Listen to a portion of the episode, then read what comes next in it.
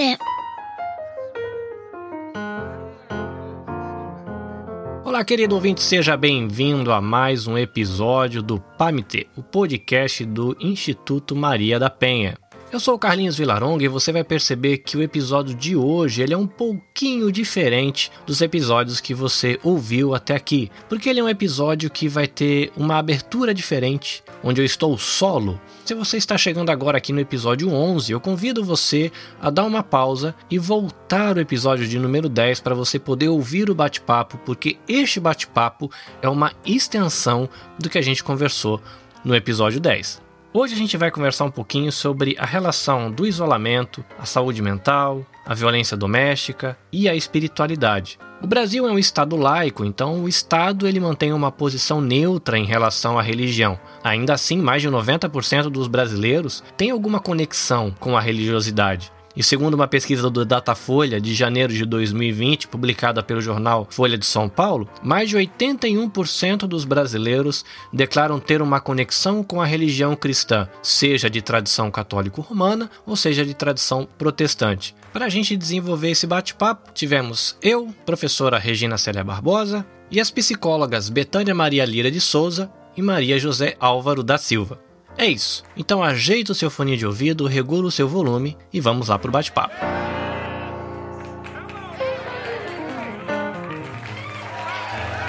Pamité.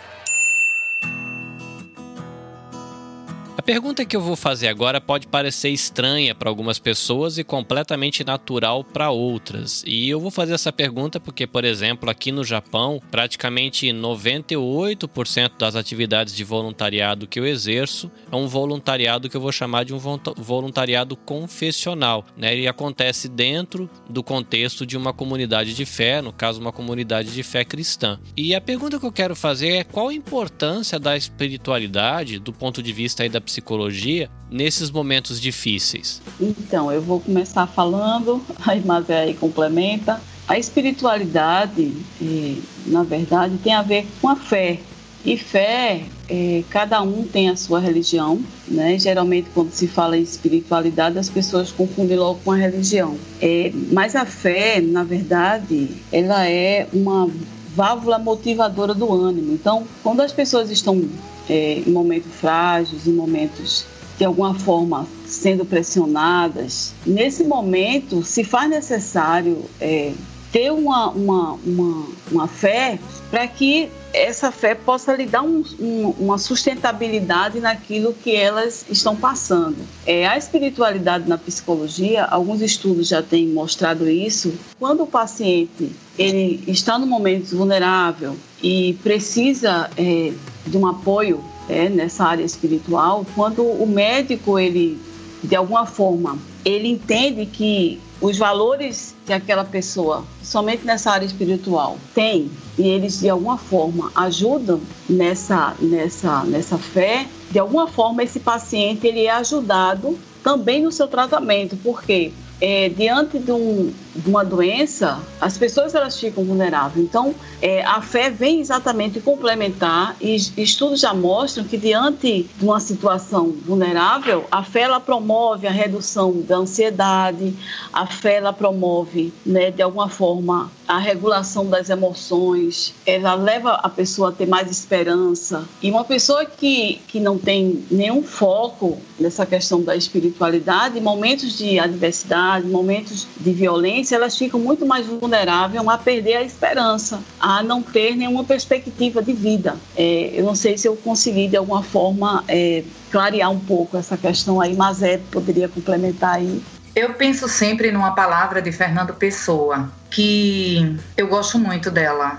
Deus quer, o homem sonha e a obra nasce. Partindo desse ponto, da questão da espiritualidade, é, eu concordo com Betânia na questão da fé. A fé e a esperança. Quando a gente perde a fé e perde a esperança, então eu acredito que a gente se anula e se reduz, porque não tem como você se mover a fé também, né? A alimentação da, da nossa espiritualidade através do crer, do acreditar e da fé, em Deus. Aí, como Betânia fala, cada um, muitas pessoas, cada um tem sua religião, mas a gente fala a partir do, do que a gente crê, a partir da, da nossa. Então, assim, ela nos motiva, na verdade, nos dá amparado, porque quando as coisas elas fogem do nosso controle e a gente sente-se naquela condição de impotência, nos reduzimos totalmente. As nossas mãos elas ficam, né, atadas e, e você não vê mais solução nas laterais. Mas aí quando você tá com a sua espiritualidade alimentada, pautada na na esperança, na fé que lhe move, vai surgir dentro de você uma nova condição de se reerguer e de se restabelecer. Então, assim, quando é, nós que estamos falando nesse contexto da questão das mulheres, a violação,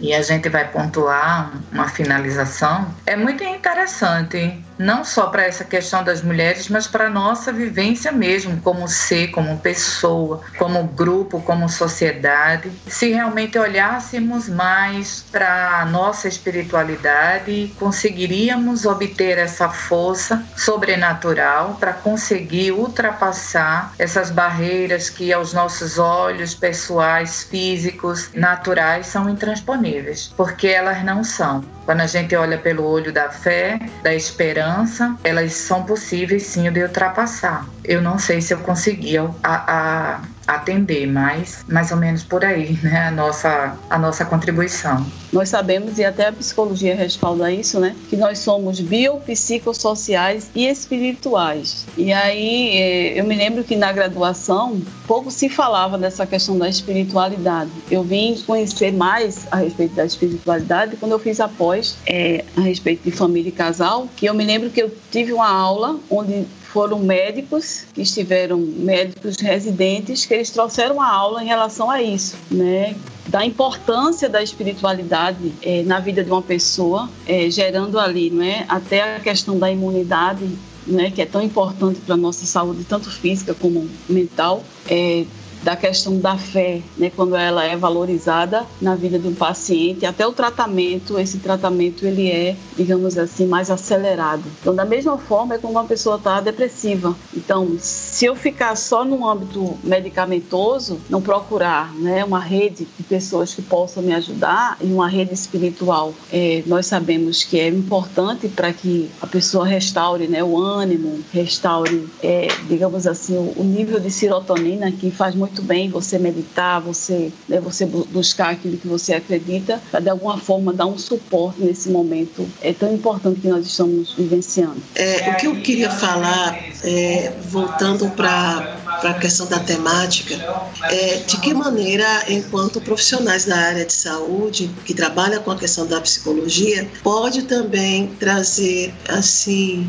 um, um apoio né, espiritual a essa mulher sem, sem chegar chegarmos no tom de usar a, a não a espiritualidade, mas a religião como forma de é, impedir, abafar é, o silêncio daquela, daquela mulher, né? impedir que ela denuncie. E essa, essa é uma preocupação muito grande, porque em que momento a gente pode levar esse conforto? Eu acho que a todo momento a gente pode levar esse conforto, mas é preciso também que a gente possa é, trazer para essa mulher mecanismos não é, de informações de como ela pode viver uma vida sem violência e manter a sua integridade é, é, psicológica, é, física e espiritual não é? a, a Betânia bem falou, mas, mas é essa dimensão biopsicossocial que é muito importante, porque essa mulher, quando ela, ela finalmente consegue sair não é, daquele contexto intenso, diuturno de violência, ela, ela vai ter que reaprender a viver. E reaprender a viver não é fácil, não é? Então ela vai ter que aprender a falar, ela vai ter que aprender a, a, a estudar, ela vai ter que aprender algo que é terrível quando a gente perde. Ela vai ter que aprender a confiar confiar. Primeiramente, confiar em si, nas suas potencialidades. E depois ela começar a, a, viver o novo. Ela, se ela for uma mulher mãe, ela vai ter que ressignificar toda aquela vida que ela teve junto aos filhos, principalmente quando se eles ainda forem crianças e ela conseguir sair, ou se eles forem adolescentes, ela passar para eles uma outra forma de vida, de que existe é, possibilidade da gente ser feliz, que nem todo rompimento é para morte, né? é para vida. É, é, se ela tem filhos, homens, é, de como ela pode, pode é, é, ensinar a esses filhos, não é?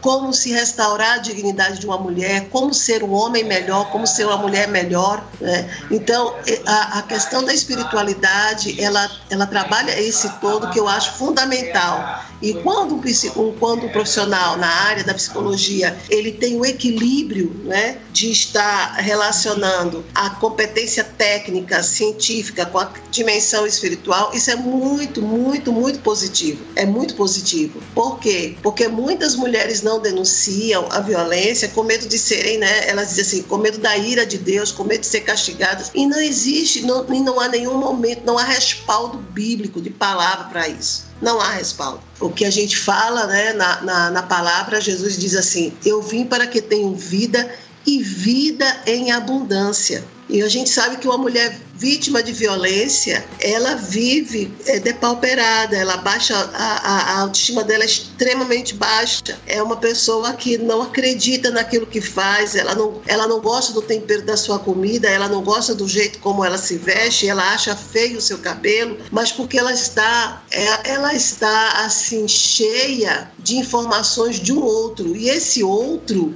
e esse outro que traz a ela informações de que nada presta, de que nada serve, né, e de que ela não é nada, é, é, na verdade, esse outro não tem legitimidade, não tem propriedade, não tem competência dessa fala. Mas para quem vive não é, com 10, 15, 20, 25, 30, 40 anos de uma convivência dessa doentia, é, custa para a gente chegar. A gente, nós como profissionais na área de enfrentamento da violência, a gente chega a uma mulher, mas pode até trazer, trazer reinseri-la no mercado de trabalho. A gente pode levar essa mulher à delegacia, dar a ela medida protetiva. A gente pode fazer tudo isso, mas é muito difícil a gente a gente alcançar a alma dessa mulher, porque aquela, aquela alma muitas vezes ela se fecha. A gente fala muito sobre a questão da, da, da independência financeira e a gente até consegue, nós até conseguimos fazer com que aquela mulher ela se torne independente economicamente. A gente faz com que ela se descubra como uma empreendedora, mas aquela mulher ainda está com a dependência psicológica. Aquela mulher ela não consegue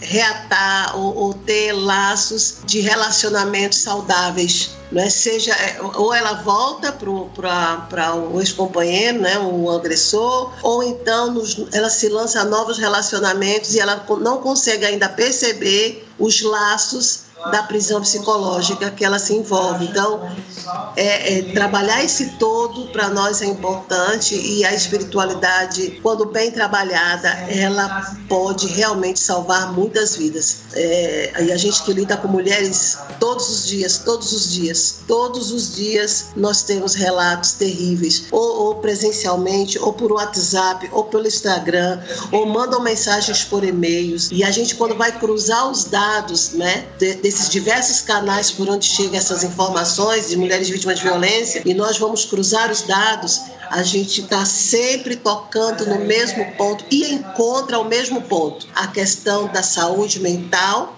da dependência psicológica do desespero que elas têm de como se livrar disso tudo. É, e isso que Regina acabou de falar tem muito sentido. Tem uma frase, eu acredito que Mazé deve conhecer, que era da psicanálise, é que Freud diz assim que a religião é como é como uma, uma mureta onde as pessoas elas se escondem atrás por trás da religião para esconder suas mazelas. É, como é que eu vejo essa frase de Freud? E o que eu percebo no meu dia a dia é que muitas vezes as pessoas usam a religião, que não tem nada a ver com espiritualidade, para de repente é, esconder aquilo que estão passando, né? E terminam vivendo um auto engano de espiritualidade. Porque, como você bem falou, se eu acredito em Deus e digo que Ele me deu uma vida abundante, eu tenho a capacidade de olhar para essa minha vida e ver que ela não está abundante. Pelo que eu tenho vivenciado, não é um dia nem dois dias, é anos. Então, é notório isso. É, eu atendo pessoas se dizendo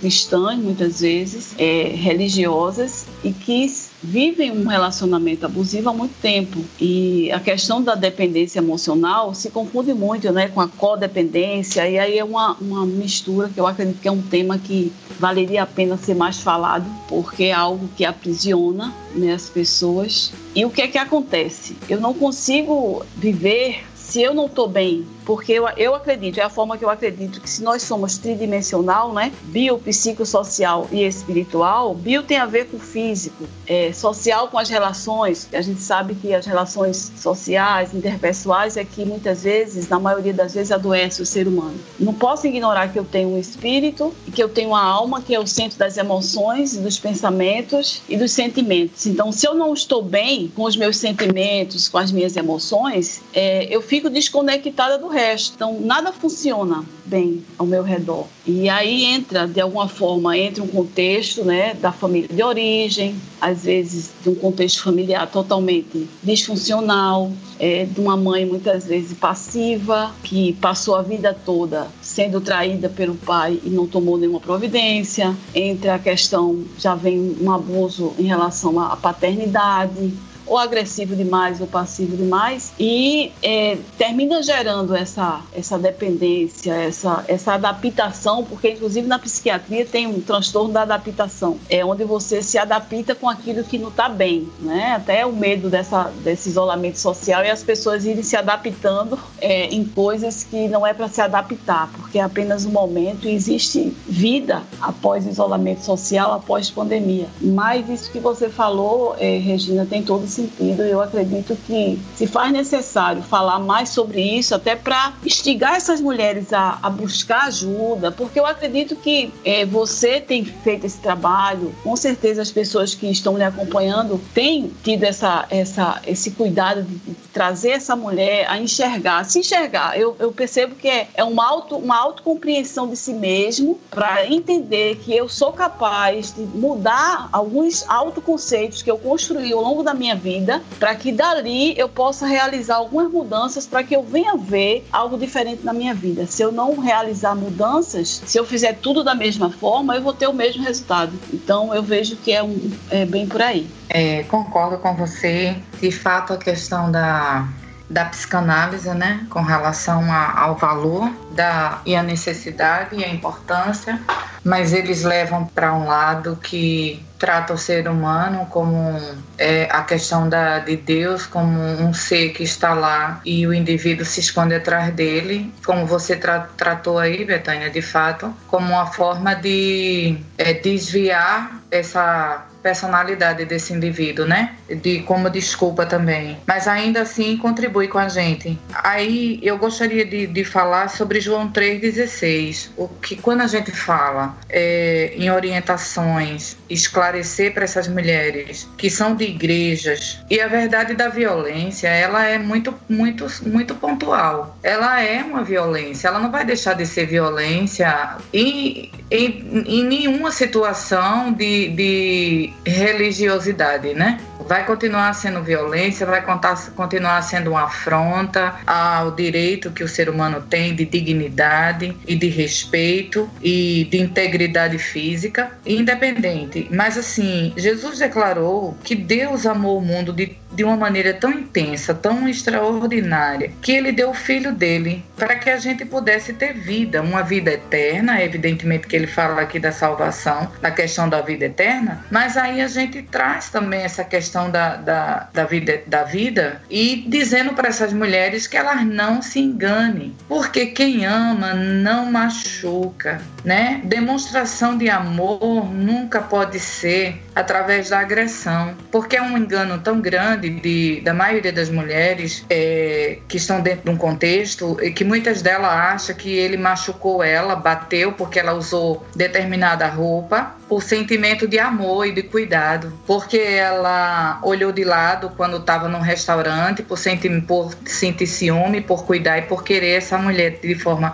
tão intensa. Muitas vezes essas agressões para elas está de uma forma tão desconfigurada na mente que é, remete a elas ou faz elas se sentirem é, desejadas por eles, porque e cuidada, porque esse homem me ama tanto que ele inclusive me agride só para mim poder é, estar mais próxima dele, ou não olhar para outros homens ou por puros ciúmes. Mas assim há um engano nessa conduta da questão da violência e da demonstração desse amor. Não é amor. Quem ama não machuca, né? Quem ama não maltrata, pelo contrário, segundo a palavra de Deus, ela é, ele é paciente, o amor supera, o amor é, é benigno, né? E aí é muito diferente do conceito. Então, para essas que já conhecem a palavra, que estão inseridas dentro de uma igreja, dentro de um contexto que está escutando, né, o, o, que o que o Senhor tem para ela, o que Deus quer oferecer para elas, o que Deus tem de fato, foi comprada com preço de sangue precioso pela vida de Jesus Cristo. Então,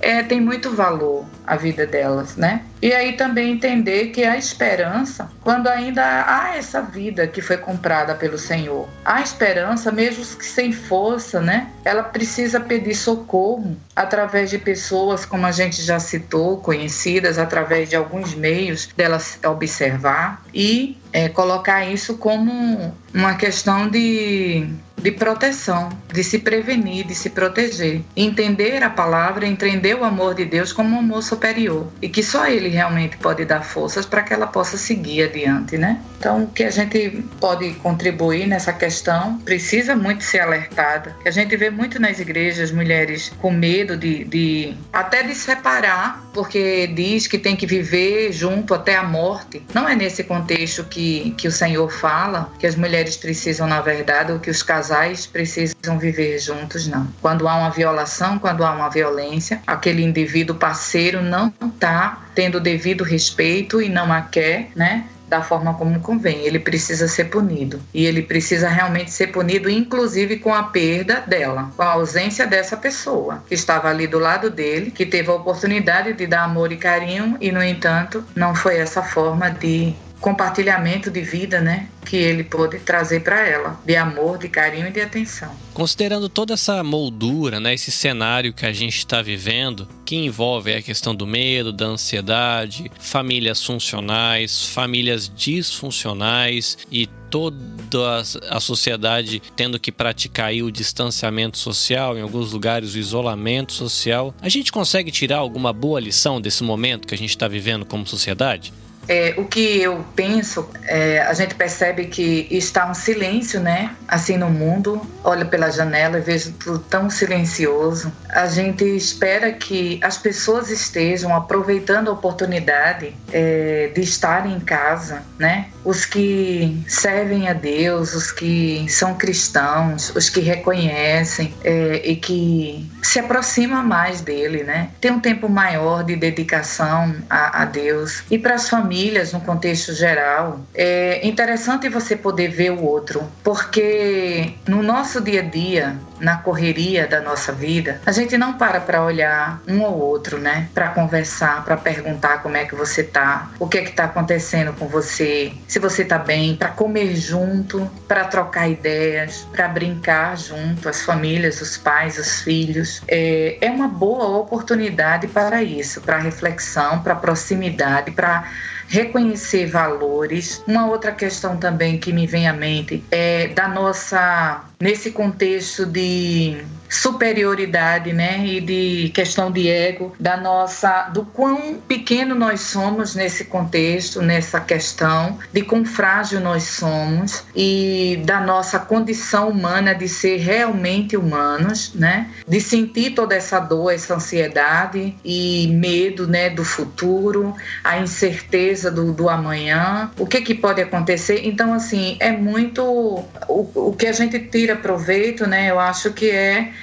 essa reflexão, olhar de quem sou eu, onde eu estou, a minha família é essa aqui, né? Então a gente começa a dar valor mais àquele que está perto da gente, olhar mais para a gente e eu acho que é um momento de encontro. A gente se escuta. Eu até postei no Instagram uma, uma palavra lá de Freud dizendo que o silêncio é interessante ou é difícil para alguns porque eles precisam escutar a si mesmo. É onde eles se deparam, né? Quem sou eu? Eu sou essa pessoa aqui. Interessante que eu pensando aqui, se realmente podemos tirar algumas lições desse momento que estamos vivenciando, eu acredito que fazendo uma introspecção, que foi tudo isso aí que Mazé falou, principalmente em busca de si mesmo, se voltando para si mesmo e se perguntando: será que eu tenho sido eu mesma? Onde foi que eu me perdi? Será que é, eu ainda estou é, agarrada naquela criança que ficou lá atrás. É, eu acredito que quando se está numa situação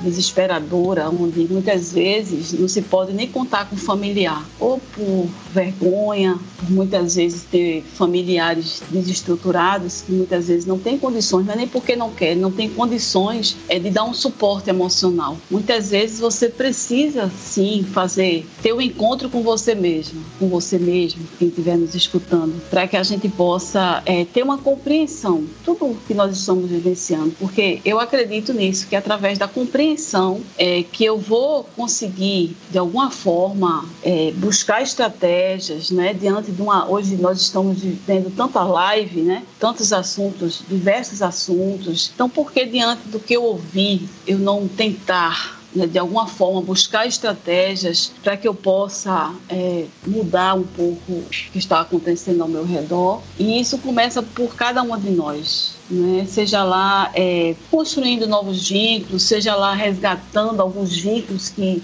ao longo da nossa existência é, se perdeu. E eu acredito que dessa forma, com certeza, é, tem como ver uma luzinha no fim do túnel. É, não podemos nos entregar, né? Quando eu citei a frase de Freud, é, por que, que me chama a atenção essa, essa frase dele? Porque é como é, Mazé falou aí, é, em alguns princípios que nós temos é, bíblicos. E muitas pessoas, é, embora citem, às vezes elas não vivem. E aí há uma grande diferença entre a espiritualidade e a religião. É exatamente essa, porque a espiritualidade é pessoal.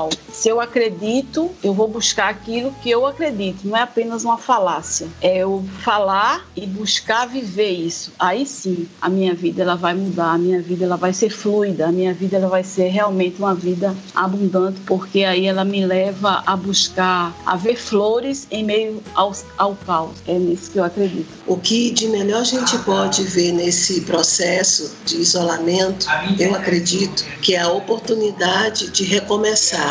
É um processo de recomeço e nesse processo de recomeço ele está justamente na busca da unidade unidade. Né? Hoje, hoje as famílias estão juntas, né? como você falou, funcionais ou disfuncionais, com conflito, sem conflito, elas estão juntas. E é necessário que a gente possa entender como é que nós vamos sair disso tudo. É, me faz lembrar a história da, da Arca de Noé, porque na Arca de Noé, né, ela, ela sugere ali um encontro da diversidade, e foram 40 dias, se não me engano. Né? Ali estava o animal peçonhento, estava o animal manso, estava o, o, o animal é, terrestre, o que rastejava, ali estava o, o que voava, estava águia, estava cobra, estava escorpião, né? todos em seus pares. E é interessante que, que todo mundo teve que conviver ali naquele isolamento, dentro daquela arca, e ainda com, e ainda com a presença dos humanos, né? que era a família, o Noé e sua família. E todo mundo teve que sobreviver aquilo ali, porque ia ser um recomeço é o recomeço da, da humanidade. E quando eu falo de recomeço da humanidade, eu estou falando da nossa humanidade, a humanidade de Regina Célia, a humanidade de Carlinhos, a humanidade da Mazel, a humanidade da Betânia, a nossa humanidade, ela precisa se reencontrar. O isolamento ele é está sendo terrível para o mercado, para o capital. As economias estão quebrando, né? Pessoas talvez estejam enlouquecendo, estão ficando tristes, deprimidas e tudo. Mas o que é interessante, meio todo esse caos, é a gente observar que está havendo um recomeço. E esse recomeço, ele é importante porque é um recomeço que sugere assim, olha, você estava se perdendo, você nem se lembrava que você era humano. Você precisa lembrar que você é humano. Eu tenho algumas amigas que, que, que trabalham muito, muito, muito intensamente, muito intensamente, e a expressão rockaholic para elas era uma coisa assim, sabe, que dava, ah, eu sou assim mesmo, trabalho muito, não sei o que tal. E aí a gente observava que no final do dia, quando elas vinham, às vezes, vêm conversar comigo, né, por telefone, pelo WhatsApp, é, as palavras de dez palavras que elas falam, onze é sobre exaustão, sobre cansaço, né? E aquilo ali vai falando, e cada vez elas falam, mais o vazio vai se apresentando. Então é necessário ostentar essa vida, muitas vezes, de, da independência, do corre-corre, para poder ser respeitada. E a questão do isolamento agora está dizendo assim: ó, agora eu quero saber quem você é, né? Porque é como se toda aquela correria da gente fossem máscaras, maquiagens que a gente usa. E agora o isolamento é assim: o isolamento é você se reinventar na crise, é você recomeçar do simples, do simples. Como é difícil ser simples? É muito difícil ser simples. É muito difícil ser simples, né? Não no sentido de simples, simplista ou simplório, é mais do, o simples no sentido do valor humano, né? É, é só isso. Não, não, precisa de mais nada. Vamos, vamos conversar, vamos rir, vamos comer pipoca, vamos tomar sorvete, vamos chorar, né? vamos nos alegrar. É só isso, não precisa mais. E a gente a gente estava se perdendo, não estamos nos encontrando. Eu acho que a gente ainda tá tem um longo caminho aí, mas é incrível, é incrível você pensar que globalmente tantas pessoas estão em casa. Globalmente, você imaginar agora e saber aonde determinar os artistas que viviam fazendo shows, que viviam fazendo isso e aquilo, estão em casa. Eles estão em casa.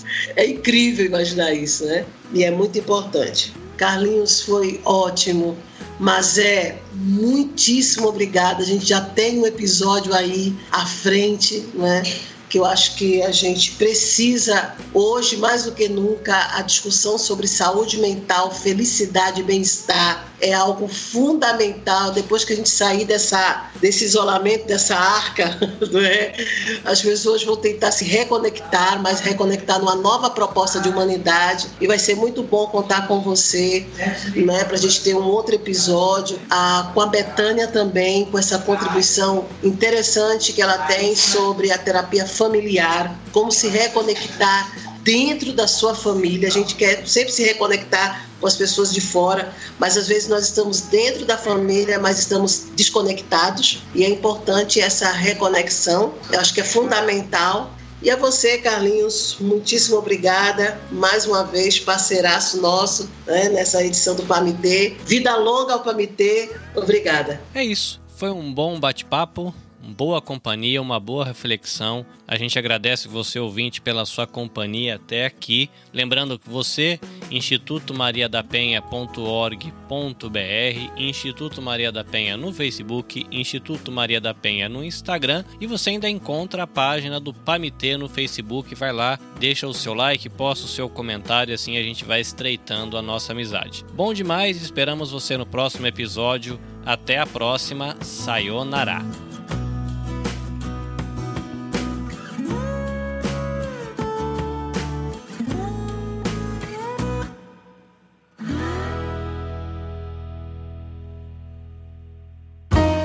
Podcast foi editado e publicado por Nabe Podcast Network. Saiba mais em nabecast.jp.